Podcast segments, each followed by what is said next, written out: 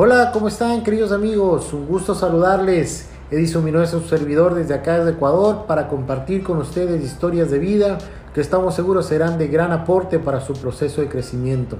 De antemano, gracias por acompañarnos en este viaje de liderazgo desde la experiencia. Hoy queremos compartir con ustedes una historia que habla justamente de la respuesta equivocada. En una ocasión se encontraba Juan Pablo preparando su tesis de grado en la sala de su casa. Estaba muy concentrado pensando en cómo plasmar sus pensamientos en la hoja que tenía al frente cuando de pronto algo lo sacó de su concentración. Era el quejido de dolor del perro del vecino. Juan Pablo giró instintivamente su cabeza hacia el sitio de donde provenía el sonido. Frunció el ceño y volvieron sus pensamientos académicos a tratar de ordenarse nuevamente. Sin embargo, a los cinco minutos, nuevamente el perro del vecino comenzó a aullar. Juan Pablo se enojó esta vez y se levantó de su asiento con intención de pues espantar al perro para que ya lo deje trabajar. Así que abrió la puerta de su casa y a punto de salir se encontró que en el jardín se encontraba el vecino. Así que sin saber mucho qué hacer decidió esta vez entablar una conversación con el vecino y le preguntó y le dijo, bueno, vecino, ¿cómo está? Veo que su perro le duele algo porque se queja permanentemente.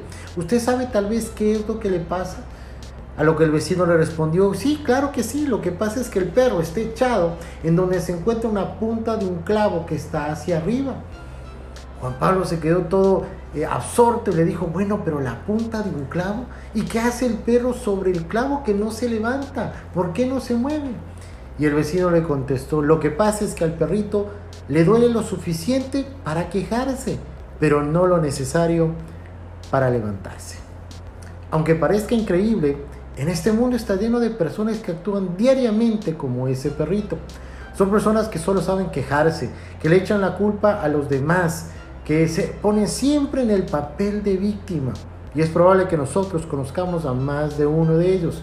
Algunos son compañeros de trabajo, algunos han sido nuestros jefes, ¿no es cierto? Y en algunos casos, algunos de ellos viven con nosotros. Son personas que permanentemente utilizan la queja como su escudo de combate.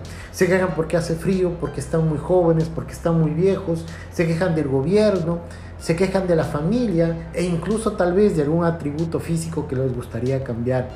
Sin embargo, no hacen absolutamente nada por mejorar su condición. Son incapaces de tomar acción y de hacer una propuesta o siquiera de liderar un proceso. Así que te invitamos que si tienes algo en tu vida que realmente no te gusta, no estás conforme, toma acción.